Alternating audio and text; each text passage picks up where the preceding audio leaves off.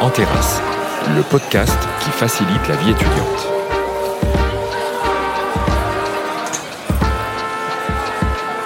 Entre deux sessions de révision pour les examens de fin d'année, comme tout le monde, vous naviguez dans les méandres des plateformes de réservation pour louer une petite baraque entre amis près de Saint-Jean-de-Luz. Vous attendez qu'enfin une alerte SNCF vous annonce que le prix du billet que vous convoitez depuis trois semaines a baissé. Ou alors vous hésitez encore entre réserver une session paddle ou une descente de rapide en rafting pour la fin août. Bref, vous tentez d'organiser vos vacances et ça risque une fois de plus de se faire à la dernière minute. Justement, pour le dernier épisode d'Anterras, on a décidé de vous aider à organiser les vacances pas chères, mais également éco-responsables. Et oui, on a tous et toutes vu passer l'enchaînement des rapports du GIEC ces dernières années qui ne manquent pas de pointer l'impact écologique d'une certaine forme de tourisme de masse. Alors on va tenter de démêler, de positiver aussi tout ça, en évoquant des initiatives et des solutions de voyages solidaires, coopératifs, locaux, et peu impactants pour que vos vacances riment enfin avec plaisir, partage, respect et petit budget. On va parler train, woofing, vélo, covoite, auberge de jeunesse, micro-aventure, slow travel ou encore PVT avec un universitaire puis deux étudiants qui témoigneront de leur rapport au voyage et qui nous partageront leurs bons plans pour des vacances vraiment responsables. Pour commencer notre émission, Erwan est allé à la rencontre d'Étienne Faugier, historien spécialiste du tourisme et des mobilités. C'est l'heure du speed dating. Excusez-moi, Les yeux qui grattent, le nez qui coule et une propension excessive à la sudation, je crois qu'on peut le dire, je suis allergique au pollen, je ne peux plus me passer de déodorant et accessoirement, je suis en vacances. En tout cas, entre les pains au chocolat réconfortants et les raclettes hivernales, je crois que mon summer body est fin prêt pour des bronzettes rougissantes sous le soleil caniculaire. Bon, seul problème, le Rhône et la Saône, c'est pas génial pour se baigner. Et puis j'ai envie de partir, quoi. Marcher pieds nus sur le sable, ou bien chausser dans des sentiers de montagne, déambuler librement dans le musée de la porcelaine de Limoges. Le rêve, quoi. Justement, j'ai rencontré Étienne Faugier. Étienne est historien, enseignant-chercheur et spécialiste du tourisme et des mobilités. Il va pouvoir m'en dire un peu plus sur le tourisme durable et m'aiguiller pour l'organisation d'un séjour pas trop cher et respectueux de l'environnement. Salut Étienne Salut Erwan, merci de l'invitation. Étienne, on connaît l'impact nocif du tourisme sur l'environnement. Si je veux réduire mon empreinte carbone, j'imagine que la première chose à faire, c'est de laisser la voiture au garage. Mais alors, comment me déplacer? Oui, effectivement, il, s'agit de, de, laisser de côté euh, la voiture et de privilégier bien évidemment les, les transports en commun, les modes doux, euh, les itinéraires à vélo. On a euh, en France euh, et en Europe le réseau Eurovélo depuis 2011. Donc on, et à Lyon, on est bien centré pour voir la Via Rona qui va de Genève jusqu'à Marseille. Il y a bien d'autres routes aussi du côté de Fontainebleau, etc. Donc ça peut être ces, ces modes doux qui peuvent être privilégiés. On peut aussi limiter nos déplacements en privilégiant les déplacements de proximité, c'est-à-dire éviter d'aller hors de l'Europe. Euh, pour euh, de courts trajets, éviter l'avion et le low cost aussi, parce qu'il n'y a pas que la voiture qui, qui, qui, a un bilan carbone énorme, l'avion aussi. Et donc, euh, je pense à, à, tous ces étudiants et et pour l'avoir été euh, il y a quelques années de ça, effectivement, le low cost n'existait pas pour moi malheureusement, mais euh, ces week-ends euh, à Bruxelles, à Amsterdam ou à Londres, euh, en avion qui coûte, en low cost qui coûte beaucoup moins cher, qui coûte 15, 20, 30 euros aller-retour, euh, c'est euh, attractif pour des étudiants avec des budgets assez minces, et de fait peut-être qu'il faudrait lutter contre contre cet appel d'air que que le low cost nous promet.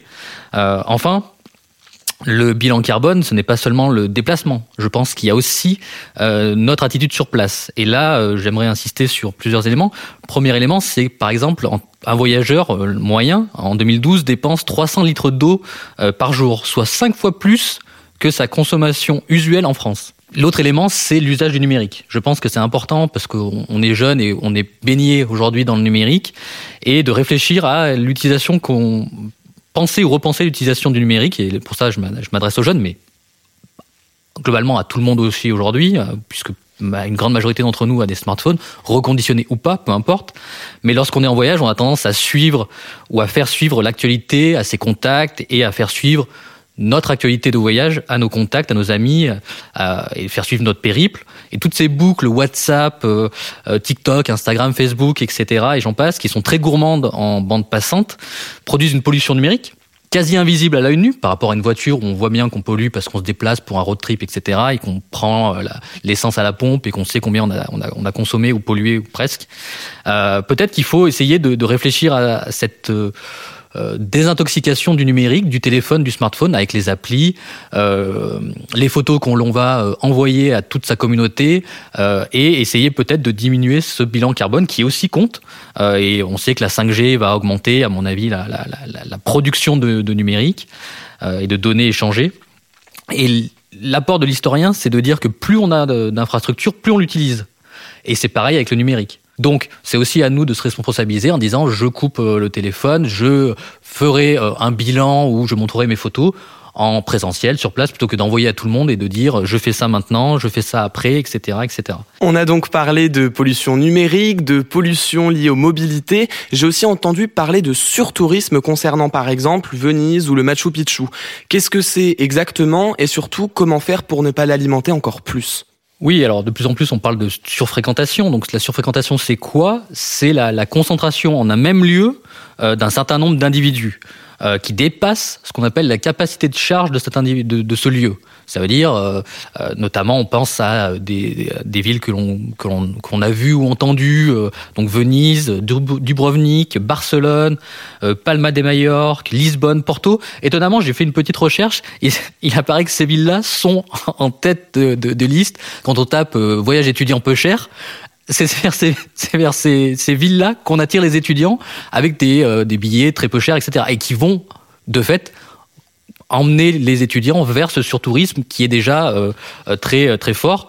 Mais ça peut être bien sûr les paquebots de croisière qui vont arriver et déposer plein de gens à Venise. Et donc on va mettre en place des, des contraintes, des limitations, puisque l'espace, l'environnement actuel ne peut pas supporter tant de population, tant de déchets, tant de pollution, etc.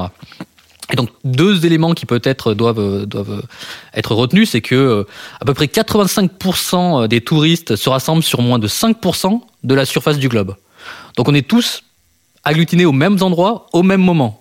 Et alors pour l'échelle, ça c'est pour l'échelle du, monde. Pour l'échelle de la France, c'est euh, 20% du territoire hexagonal qui accueille 80% des touristes. Ben, on se retrouve finalement à être sur les mêmes lieux au même moment parce qu'il y a des imaginaires euh, transmis, traduits par la, télévision, le cinéma. Et on parlait du, je parlais de Dubrovnik, mais ça a un sens avec tous les étudiants et majoritairement tous les jeunes qui ont suivi Game of Thrones, qui ont vu qu'à Dubrovnik, mais aussi à Gérone en Espagne, il y a eu des scènes de, Game of Thrones. Et maintenant, il y a des pèlerinages euh, de des séries télé, mais ça, ça marche aussi avec Justin Bieber qui a fait un clip en Islande. Et il y a eu un surtourisme sur ce canyon-là. Donc, on est tous attirés par ce que l'on voit, euh, plus ou moins. C'est-à-dire que on l'évoque quand je dis euh, quand je dis l'Espagne, tout le monde a un imaginaire en disant euh, la paella, Barcelone, euh, etc. Parce qu'on en a entendu parler, etc. Si je dis euh, la Lituanie, c'est un peu plus compliqué à toucher. Donc peut-être qu'il faut aller vers ces, ces, lieux où il y a une absence d'imaginaire et aller vers l'exotisme qui nous est pas donné par toutes ces euh, plateformes que sont Netflix, Amazon ou euh, les séries, les films, euh, les romans, la littérature, etc adapter sa mobilité, adapter ses comportements euh, numériques, euh, choisir mieux la date. Euh, on a parlé de tout ça, mais qu'en est-il niveau argent? En tant qu'étudiant, on sait qu'on n'est pas au top du top niveau budget. Alors est-ce que vous connaîtriez des bons plans ou des aides pour partir sans trop se ruiner? Deux dernières choses peut-être, c'est le ce qu'il y a aussi, c'est pour les étudiants, c'est certains qui ne sont pas en possibilité de, faire un voyage touristique hors des, du cadre national. Peut-être qu'il y a aussi ce qu'on appelle le staycation, donc c'est-à-dire rester chez soi, mais en profiter pour faire du tourisme quand même, ce qui s'applique aussi pour le, les milieux professionnels, hein, bien sûr. Mais euh, le staycation, vous avez par exemple le pass région délivré par la, la, la, la région Auvergne-Rhône-Alpes, où vous avez de nombreuses euh, places euh, de réduction, enfin des, des, prix de réduction sur la culture, la place de ciné, les concerts et les pratiques sportives. Donc vous pouvez très bien encore une fois, hein, rester chez vous ou dans votre région et en profiter pour avoir un, une offre touristique, une offre culturelle qui vous permet d'être touriste chez vous, entre guillemets. Et la dernière chose euh, sur laquelle euh, que j'ai trouvé ce matin, c'est l'aide au départ 18-25 ans. Donc ça, je pense que ça s'adresse effectivement aux étudiants avec une aide financière qui peut couvrir jusqu'à à peu près 80% du coût des vacances dans une limite de 250 euros et euh, une offre de séjour qui est proposée à la mer, à la montagne, avec des prix intéressants. Donc là-dessus, il y, a des, offres, il faut chercher un peu sur les, euh, blogs, sur euh, les, réseaux sociaux, qui permettent de, pouvoir avoir des des, des voyages à prix réduit euh, et notamment les cyclistes. Je pense que Adeline en parlera cet après-midi. Euh, euh, voilà, s'il y en a qui aiment faire du vélo, des randonnées en vélo avec la Virona et autres, vous avez les, les warm showers. C'est des hébergements de cyclistes par les cyclistes. Et donc le principe est simple. Vous êtes un hôte, vous accueillez un cyclotouriste chez vous. Euh, et, et vice versa, quand vous êtes cyclotouriste, vous avez ce réseau qui peut vous accueillir tout au long de votre trajet et vous vous avez une connaissance du milieu. Vous êtes sur un rapport, on va dire, pour employer un autre terme, de, de circuit court de contact à contact, de local à touriste. Et là-dessus, c'est un abonnement de 30 euros à vie. Donc voilà le, dernier conseil que, je peux donner sur ces, petites offres euh, à destination des étudiants. Ok, donc plein de choses auxquelles il faut que je réfléchisse avant de partir. Donc il va falloir que je vous laisse. Hydratez-vous, sortez crémé, et puis à très vite.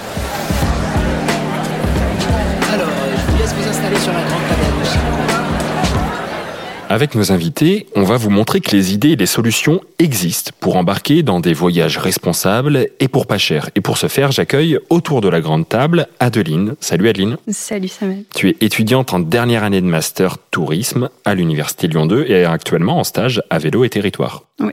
Léo, salut Léo. Salut Samuel. Toi, tu es élève ingénieur en troisième année à l'INSA Lyon, en génie électrique. Bienvenue à tous les deux. Et je vais commencer avec toi, Léo, plutôt par un témoignage, pour apprendre à te connaître. Et pour commencer nos échanges, j'aimerais bien que tu nous racontes, dans les grandes lignes, ton voyage en vélo entre Lyon et Miramas. Alors Miramas, voilà, c'est entre exactement entre Avignon et Marseille.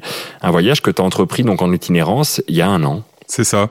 Alors euh, l'été dernier, euh, c'était euh, d'habitude l'été j'ai j'ai l'habitude de travailler et euh, c'était la fin de mon diplôme euh, de deux ans euh, de DUT.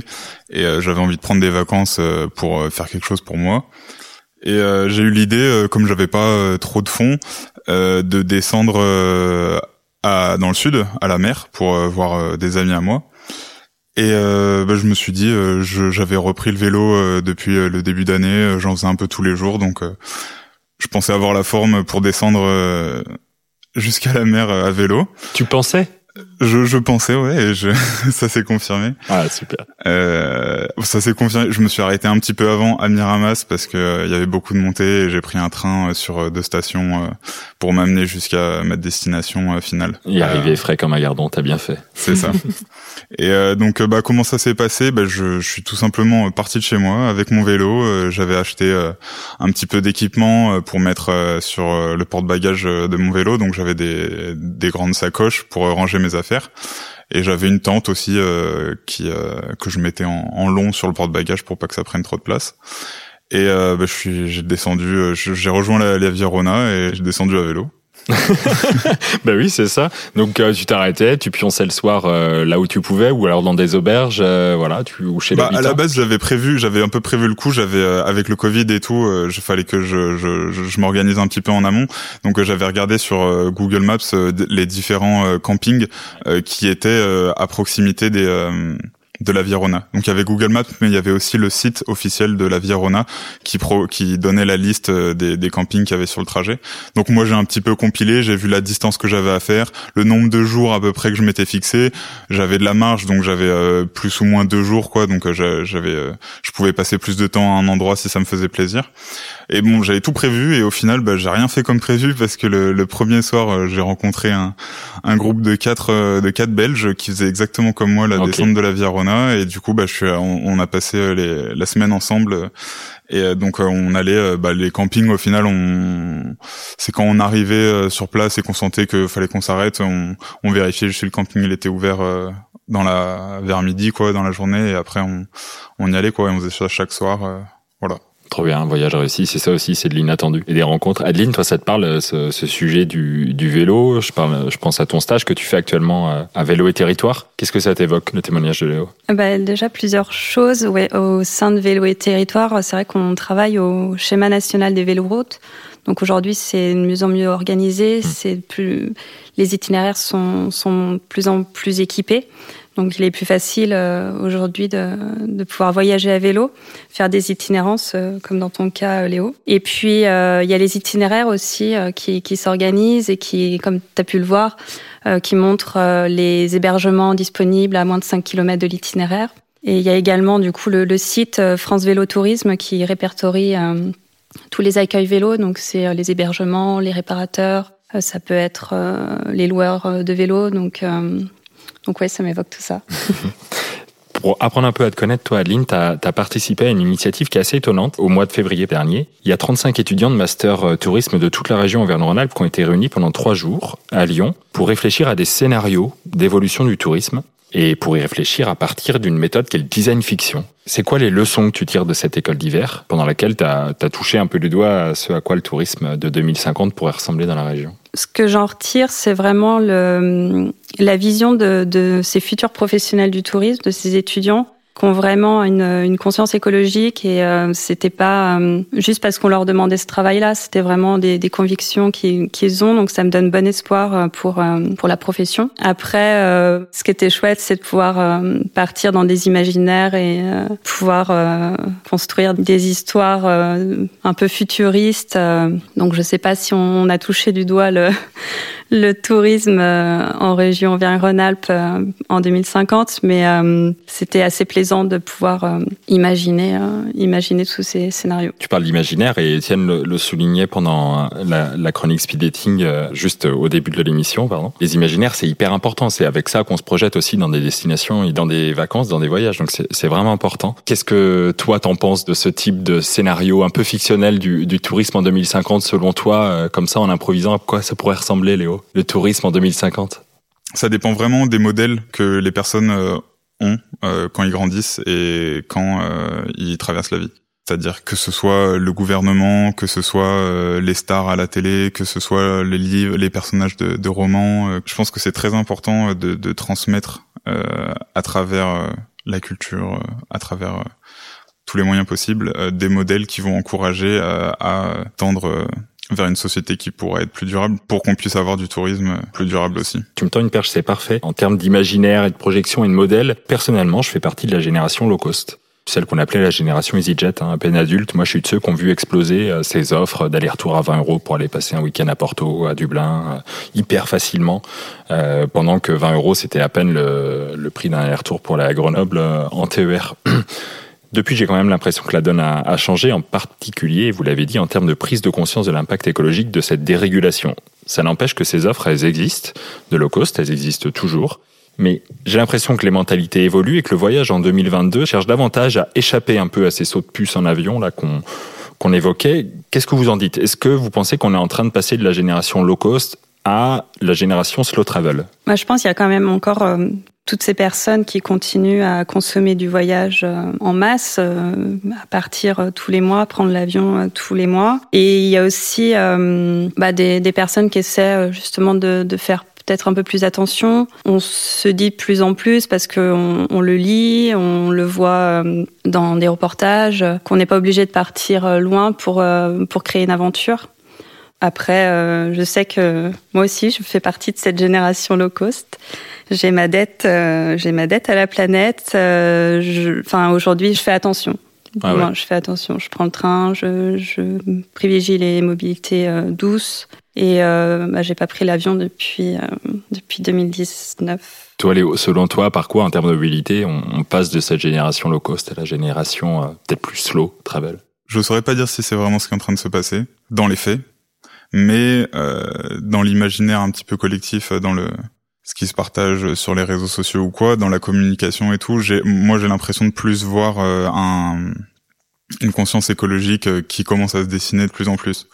Mais euh, donc pour reprendre un peu les termes de, de polarisation entre bah, les, les, les, habitudes de, de consommation sobres ou excessives, je pense que à la fois il y a des personnes qui deviennent plus sobres de plus en plus sobre et à la fois il y a des personnes qui deviennent de plus en plus excessives. Et ça bah c'est c'est dirigé par euh, la, croissance économique euh, constante et par euh, notre modèle de, production et de consommation capitaliste du coup c'est c'est partagé quoi. C'est difficile de, de, de dire je, je, pense. Donc on observe je pense que vu qu'on on va plus avoir tendance à mettre en avant justement dans, dans cette optique de de développer la conscience écologique on va mettre en avant les les, les, les belles actions et donc on va voir la partie euh, qui devient plus sobre, mais on voit peut-être un petit peu moins la partie qui devient plus excessive et ça, elle est, elle est toujours là. Quoi. Elle est toujours là, mais selon toi, par quel moyen de transport ça passe un voyage éco-responsable avant tout? Je crois on l'a déjà dit, la, la, la voiture seule en tout cas est, est, à éviter à tout prix. Ouais, il y a le covoiturage. Le covoiturage, exactement. Le covoiturage ou partir avec ses amis ou avec à, plusieurs. Oui, ça c'est. Sinon, bah le le train, le vélo, hmm. euh, éviter l'avion. Enfin, on a un peu déjà dit tout ça. Et le stop, vous pensez que ça que ça revient ou que ça peut revenir ou pas?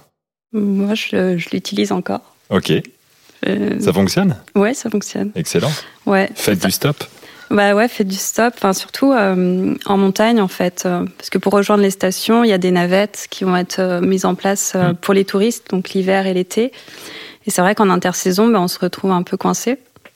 Et euh, le stop, ça marche bien, ça prend bien. Donc euh, ouais, je, je, conseille le stop.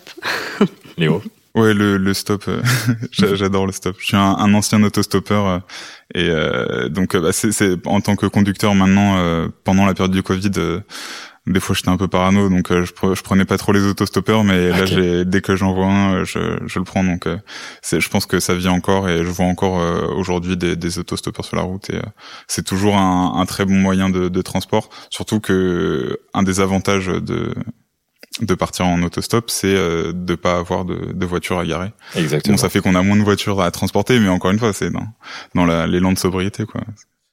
Alors, choisir une mobilité douce, des transports euh, partagés, doux, c'est bien.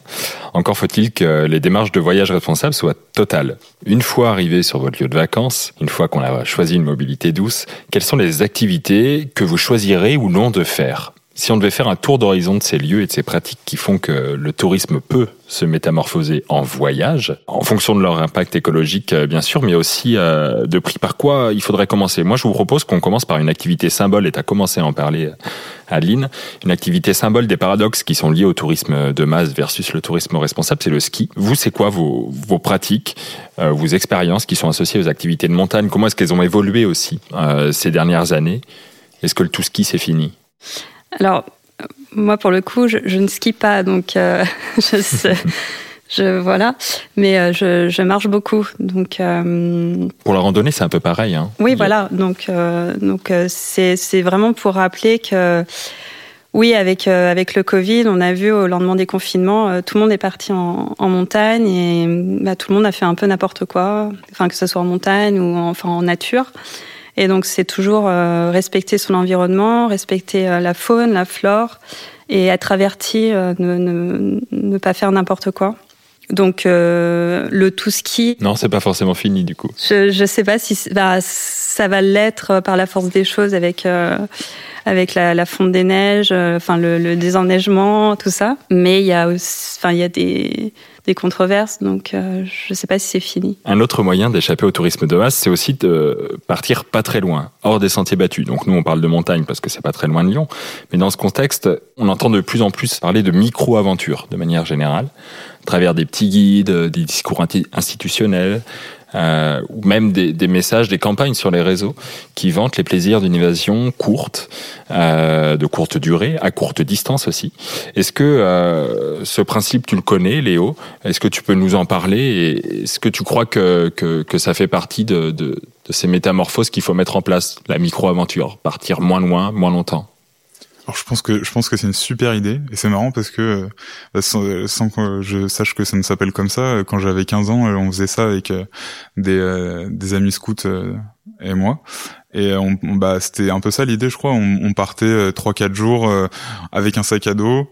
Et on se disait bah soit on marche à côté soit on fait du stop on essaie d'aller loin et de revenir. On se retrouvait euh, à des endroits qu'on un peu inattendus. Il y avait toujours un magasin euh, pour euh, où on préparait des, des, pique-niques avant quoi on prenait nos tentes et, et c'était des souvenirs vraiment incroyables. C'était parce qu'en plus c'était à côté de chez nous, donc c'était des endroits qu'on qu'on voyait des fois en passant en voiture à côté, mais qu'on n'allait pas forcément visiter bah, de nous-mêmes quoi à pied. Et là, bah, on s'est retrouvé dans des montagnes, sur des sentiers, à passer à des endroits qu'on qu'on n'aurait jamais qu'on n'aurait jamais imaginé. Et au final, en, en, y réfléchissant, en y réfléchissant euh, deux minutes, c'est vraiment pas, c'est vraiment pas bête parce que au final, quand on va euh, à une destination et qu'on découvre euh, la ville ou le village ou le camping d'une destination, c'est à peu près certain qu'il y a la même chose à, à 10 km de chez nous ou, ou, ou enfin pas, pas très loin quoi. Donc au final pourquoi aller à l'autre bout de la France ou du monde si on peut vivre des choses tout aussi différentes de notre quotidien pas si loin quoi. Ouais, il y a des labels aussi auxquels on peut se raccrocher, que ce soit pour la micro-aventure ou même de manière générale pour un voyage éco-responsable. Il y a des labels, tu peux nous en, nous en citer ou euh, exemple? ATR, Agir pour un tourisme responsable. Euh, il y a aussi des, associations comme euh, the Green Road qui vont euh, vous aider sur vos futurs voyages euh, à impact positif. Et puis euh, le voyage, c'est aussi la, rencontre. Donc on parlait de, de stop et c'est vrai que ça, ça peut commencer euh, dès ce moment-là, en fait. Du moment qu'on qu'on prend, enfin, qu'on fait du stop et qu'on rentre dans une voiture, on rencontre une personne, un habitant de, de cette région et, et l'aventure commence, euh, commence aussi à ce moment-là, quoi. Faites du stop, on le dira jamais assez, hein Léo On va aborder d'autres formules, d'autres solutions que chacun des, auditeurs, des étudiants qui nous écoutent va pouvoir saisir pour essayer de partir sans crainte pour son budget ni pour son euh, bilan carbone. J'aimerais qu'on parle d'un sujet parce que on a parlé de beaucoup de micro-aventures, de, partir pas loin pour pas cher, mais partir loin, bien entendu, euh, faut pas non plus s'empêcher de saisir des, des expériences d'immersion dans d'autres pays, dans d'autres cultures. C'est aussi des moments de vie qui peuvent être euh, hyper salutaires. Quelles expériences, quelles idées on peut donner à des étudiants qui nous écoutent pour réussir un trip à l'étranger sans trop saigner et en compensant potentiellement le, bilan carbone de son trajet Léo On a le woofing, le woofing qui permet de travailler euh, dans des fermes euh, en échange d'un logement euh, et de, nourriture. Euh, on peut euh, travailler en tant que euh, au pair dans une famille de locale et aider avec les enfants ou la, la, nourriture ou ou d'autres tâches où on peut aller euh, peut-être euh, chercher un petit travail de serveur ou un, un petit travail euh, à temps partiel pour pouvoir euh, travailler peut-être une ou deux heures dans la journée, aller pro aller profiter, faire des balades euh, pendant la journée, euh, mélanger un petit peu un investissement, un impliquement dans la communauté locale et prendre un petit peu du plaisir avec bah, les, les, les, les, loisirs locaux. Pour toi, on peut, vraiment bien réussir à associer un voyage loin à l'étranger, potentiellement long, et un tourisme à impact positif? oui, tout à fait. Ouais, c'est vraiment la façon dont dont on agit sur place. Moi, je suis partie, euh, j'ai fait deux années de césure. Enfin, c'est vrai qu'on a souvent cette notion, je vais partir loin, mais dans un temps limité, et euh, limité des fois à trois semaines, un mois, ce qui est déjà bien.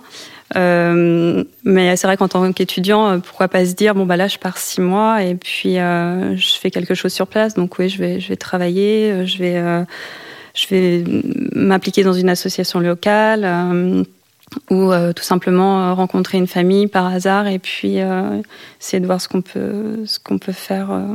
Alors, question pour tous les deux. Les outils, les ressources qu'on pourrait avoir à notre disposition en termes de plateformes, ou en tout cas qui changent des plateformes web ou des applis classiques type Airbnb, Booking, Voyage Pirate, etc., pour justement réussir à préparer son voyage de manière à ce qu'il soit à impact positif, par quoi ça passe selon vous? Au niveau des applications, donc bah, on, on a euh, les applications euh, pour les, les institutions dont on a parlé juste avant, le woofing ou quoi. Euh, mais euh, pour ceux qui ont peut-être un peu moins envie euh, de, de s'impliquer et quand même trouver un moyen de, de, de se déplacer à impact positif, il y a le couchsurfing qui euh, c'est une plateforme qui permet de, de réserver en avance euh, des euh, une nuit gratuite chez un chez un habitant sur s'il va avoir une chambre d'amis ou un canapé pour la nuit quoi pour dépanner. Et puis il y a un réseau pouce réseau pouce qui est une application un peu de de, de, de faire l'autostop, une application pour faire l'autostop quoi. Donc c'est un petit peu plus encadré que le stop, euh, l'autostop sauvage quoi. Mais, Trop bien. Euh, et donc qui permet de s'inscrire et il y a des, euh, des conducteurs aussi qui s'inscrivent dessus et qui bah, vont prévoir le trajet. Donc ça permet de d'avoir toutes ces solutions un petit peu gratuites qui viennent du fait qu'on partage le l'impact l'impact écologique quoi et d'avoir des plateformes bah, qui les recensent. Donc là je donne deux exemples mais je pense qu'il y a surtout sûrement des guides sur internet pour trouver ça. Pour terminer, je vais vous donner un défi à tous les deux. dans 30 secondes, d'essayer de me décrire le voyage éco-responsable idéal que vous aimeriez faire. J'ai vu qu'il y avait euh, les nouvelles traversées en, voilier qui viennent d'être mises en place entre euh, Toulon et la Corse. Et euh, ça, c'est un peu un rêve de, de prendre le voilier, d'aller en Corse et puis faire une partie du GR20. Et, et voilà, ouais. Donc partir en voilier donc euh, voilier, itinérance à pied, euh, bivouac en haut. Euh, ah ouais, bivouac, la totale. Ouais, ça, ça me, ça me fait rêver. Trop bien, on signe, surtout pour ceux qui n'ont pas le mal de mer. Ouais. Et toi, Léo? Alors moi, la, première chose qui me vient à l'esprit, c'est d'aller en Lozère à vélo. Alors pourquoi la Lozère? Bah, C'est c'est un petit peu synonyme avec le début de mon questionnement sur le voyage éco-responsable. Où un de mes rêves, c'était d'aller au Canada plus jeune, parce que j'adorais les grandes forêts de sapins qu'il y avait là-bas. Et un jour, on m'a dit qu'il y avait exactement les mêmes forêts de sapins en Lozère. Et euh, je me suis, c'est là où je me suis dit, ah, c'est vrai qu'en fait, il n'y a pas forcément besoin d'aller à l'autre bout du globe pour trouver la même chose. Merci infiniment à tous les deux pour votre participation. C'est fini pour ce sixième opus d'Anterras. Première saison. Sachez que dans la description de l'épisode, sur vos plateformes d'écoute, vous allez retrouver les liens vers les bons plans qu'Adeline, Léo, mais aussi Étienne ont cités, et ainsi que vers les services qui peuvent satisfaire votre âme de baroudeuse ou de baroudeur. Avant de terminer, tendez l'oreille, on a écumé quelques terrasses lyonnaises avec notre micro et demandé au hasard quels étaient les bons plans voyage des personnes qu'on a croisées. Et il y a de très bonnes idées à retenir. À très vite en terrasse.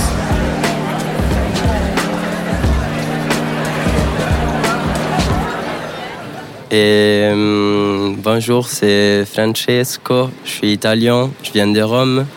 Et mon bon plan pour un voyage éco-responsable, c'est d'aller en Italie avec le train Frecciarossa de Lyon à Milan.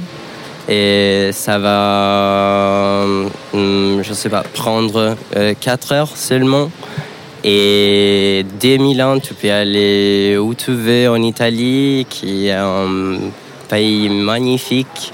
et donc ça, c'est mon conseil pour vous. Je m'appelle Eva. Alors, mon bon plan, ce serait de partager une voiture avec euh, plusieurs amis. En l'occurrence, on serait 4 euh, ou 5.